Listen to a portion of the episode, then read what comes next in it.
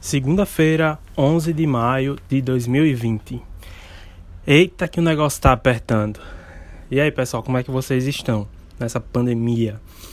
Espero que bem, espero que vivos e espero que em casa, né?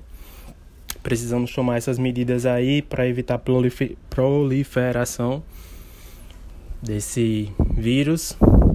E tá complicado, tá arrochado. Tá arrochado principalmente para essa parte aqui educacional, né? Como é que a gente passa conteúdo para os estudantes? Como é que chega esses conteúdos para o estudante? E nós, professores, o que nós precisamos fazer? Estamos trabalhando mais do que o normal. Só queria resumir nisso, né? E esse processo de se reinventar, esse processo agora de passar tudo para o digital é muito complicado. Muito complicado, principalmente para um país como o Brasil, onde existem diferenças gigantescas familiares, sociais e é osso. É osso, mas eu não sei se seria felizmente, não quero falar sobre isso em cima dessa pandemia, né? Mas agora a gente teve a oportunidade de pensar um pouquinho de como é que a gente precisa renovar tanto os nossos métodos e metodologias de ensino, quanto também o próprio sistema educacional brasileiro, né? Porque a gente sabe que escolas privadas aí já tem com certeza um aparato maior em respeito à a, a, a, educação à distância, né? O ensino. E a gente da, da escola pública, né? Estamos, estamos repensando tudo. E na minha tarefa como professor, até porque eu sou formado em ciência da computação, licenciatura, eu estudei e trabalhei com muitas coisas. Então, eu no que eu posso aprender, no que eu posso ensinar, eu estou fazendo. E eu estou fazendo sempre focado para os professores. Então, fiz um canal no YouTube para poder ajudar a ensinar eles como é que faz uma apresentação de slides, usando a câmera, usando só a sua voz, né, e os slides passando, como é que faz uma transmissão ao vivo, é, todas as, essas, esses pormenores, essas questões, como é que usa o Class Dojo, para poder ajudar, porque não é fácil. A gente encontra muitos professores por aí, né, com uma bagagem muito grande de ensino, de, de sala de aula, né, como, é que, como eles chamam. Mas e o meio digital? O que, que a gente faz? O que, que a gente precisa fazer? E uma das primeiras coisas que a gente precisa pensar é a nossa internet aqui, que não é boa a internet do Brasil não é boa.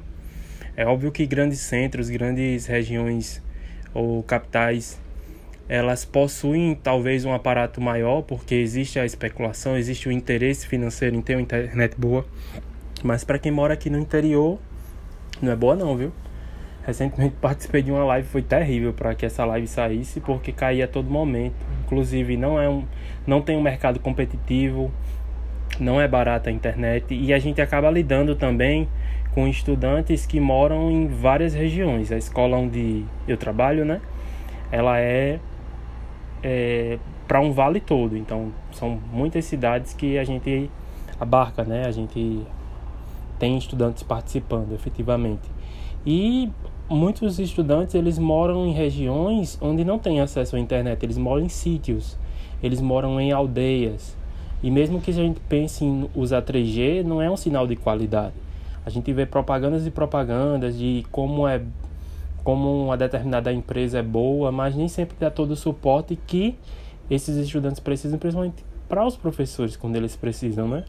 Então, como é que eu vou desenvolver conteúdos? Como é que eu vou fazer o upload de uma aula, até mesmo acessar o site que foi disponibilizado para colocar o material, se eu não tenho uma internet de qualidade?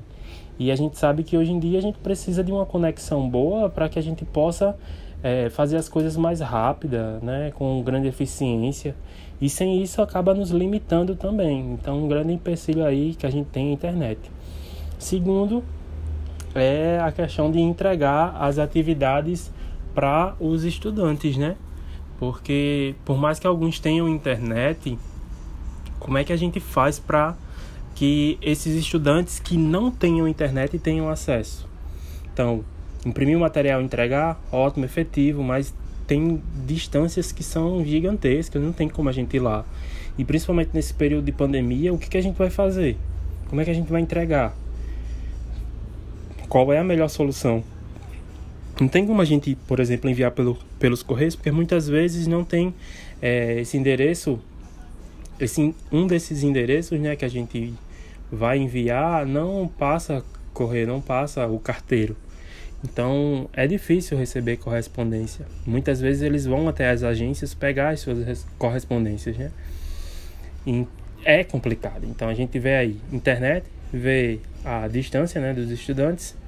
Segundo critério é família, porque além de alguns estudantes terem acesso, outros a família não cobra que o estudante faça o ensino ou simplesmente não suporta dar o apoio ao seu filho né, na atividade.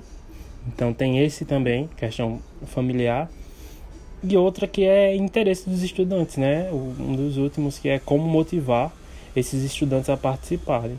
Porque por mais que a gente faça estratégia, a gente não tem sempre um feedback positivo. Se você for você desenvolve uma pesquisa e sempre é tudo positivo, também parabéns, eu quero trabalhar com você, porque o que eu desenvolvo muitas vezes dá problema. Mas se for contar com a internet, dá problema. Se for contar com a família, dá problema. Se for contar com a entrega de alguma coisa, também dá problema. Imagine motivar esses estudantes. E principalmente agora, né, que é um ano onde a gente precisa muito das ações das políticas públicas e tá difícil, né?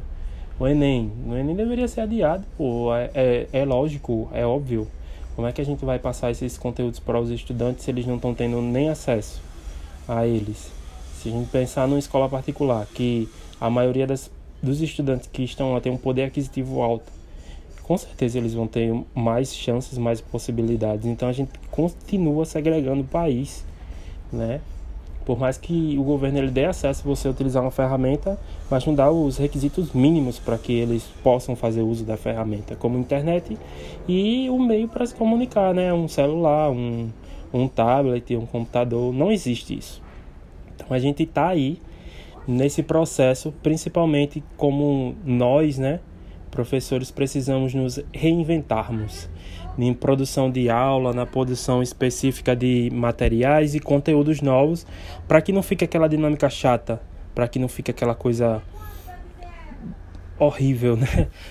Mais chata do que já é, porque a gente vai dar aula e acha ruim quando o estudante não está prestando atenção. Imagine ele em sua casa com milhares de coisas para distrair. É muito complicado, é muito complicado.